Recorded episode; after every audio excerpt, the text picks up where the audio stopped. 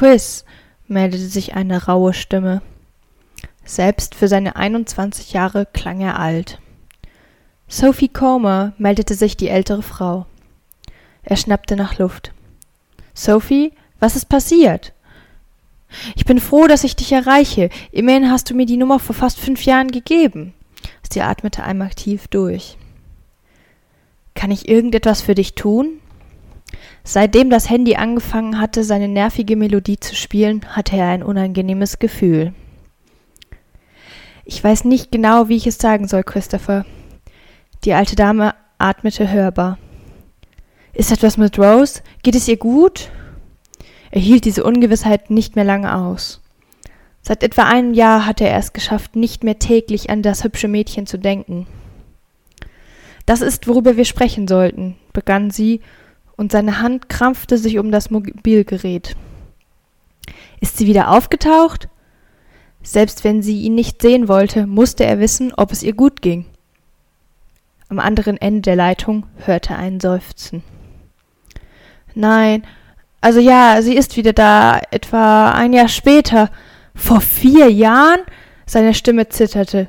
Ja, aber darum geht es nicht. Sie hat mich angefleht, dir nichts zu sagen. Und jetzt?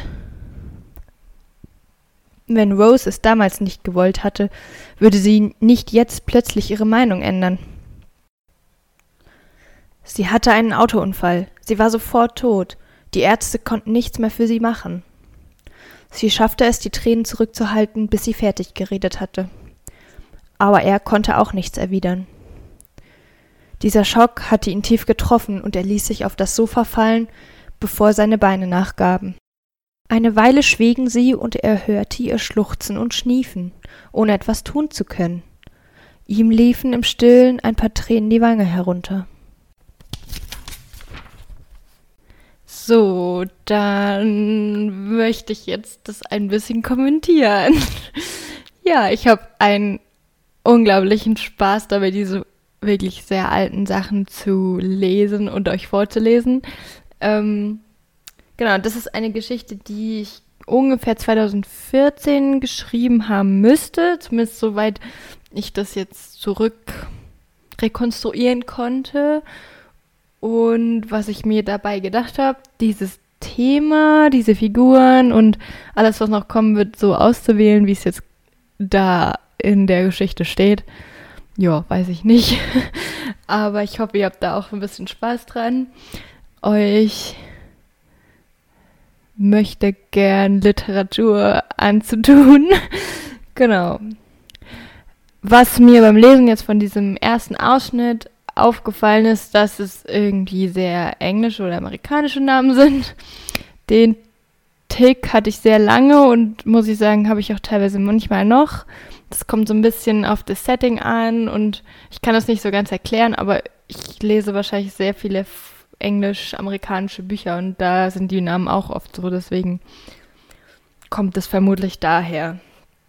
Dann inhaltlich, ja, hm, bisher wissen wir ja noch nicht so viel. Also ich weiß natürlich schon, wie es weitergeht. Aber ja, eigentlich gefällt mir der Anfang so ganz gut. Man müsste ihn sprachlich und vor allem dialogtechnisch auf jeden Fall ein bisschen überarbeiten. Aber für, vor fünf, sechs Jahren finde ich das ganz okay. Es wird vielleicht mal eine Folge geben mit einem mit einer Geschichte, die ich in Grundschulzeiten geschrieben habe und das ist sehr sehr witzig. Da hatte ich das habe ich mit meiner Mama letztens gelesen und wir lagen lachend unterm Tisch und haben geweint, weil es so lustig war. Genau. Dann lesen wir mal weiter. Es gibt aber noch etwas, begann Sophie, als sie sich ein wenig beruhigt hatte. Ja?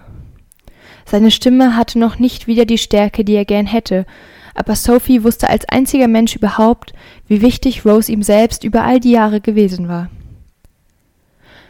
Sie ist nicht einfach so gegangen. Sie war schwanger. Wieder brach ihre Stimme. Seine Gedanken flogen zurück zu den letzten Wochen, die sie gemeinsam verbracht hatten. Sie war extrem reizbar gewesen und hatte sich ständig über irgendwelche unwichtigen Kleinigkeiten gestritten. Was ist mit dem Kind? Seine Stimme war genauso tränenerstickt wie ihre. Du meinst die Kinder. Antonia und Anthony. Ihnen geht es gut. Sie waren zur Zeit des Unfalls im Kindergarten. Jetzt spielen sie im Wohnzimmer. Es folgte eine kurze Stille.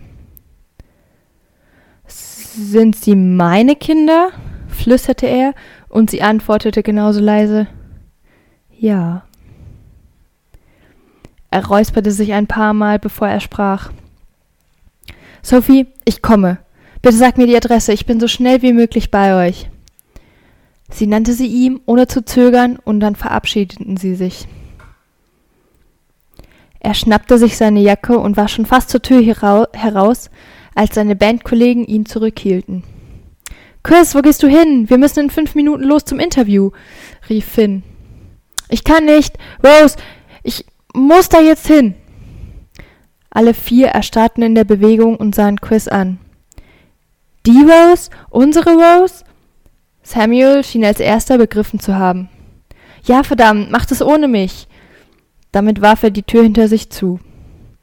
In der Tiefgarage stand zum Glück sein Wagen, und die Adresse, die Sophie ihm genannt hatte, war nicht allzu weit entfernt. Trotzdem brauchte er gute drei Stunden, und als er endlich vor besagter Tür stand und klingelte, fuhr er sich nervös durch die pechschwarzen Haare. War es richtig gewesen, herzukommen? Oha, Drama! Ja. Also jetzt haben wir auch noch zwei kleine Kinder und die spielen bei der Oma im Wohnzimmer, als wäre gar nichts gewesen. Ja. Und dann haben wir noch vier andere Personen, die irgendwie leider nicht weiter erklärt, benannt, wie auch immer werden. Und irgendwie müssen sie zu einem Interview. We'll see. Mehr kann ich euch leider noch nicht verraten. Das wäre zu schade. genau. Und dann fährt er einfach los und braucht drei Stunden, obwohl die Adresse laut quasi eigener Angabe nicht allzu weit entfernt ist. Ja, also entweder spielt es wirklich in Amerika, also ich weiß es wirklich leider nicht mehr, wo das gesettet war. Oder es ist eine sehr, sehr große Großstadt mit unwahrscheinlich viel Verkehr. Genau.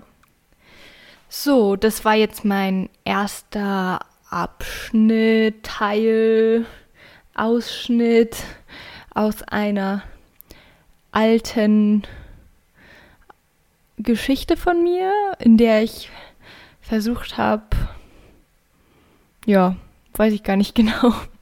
Ich weiß nämlich nicht mehr so viel Kontext, wie das Ganze entstanden ist. Und ich bin ganz gespannt, was ihr davon haltet und wie ihr so das Format vom Podcast findet. Und schreibt mir das gerne auf Instagram. Ja, genau. Und damit verabschiede ich mich. Tschüss!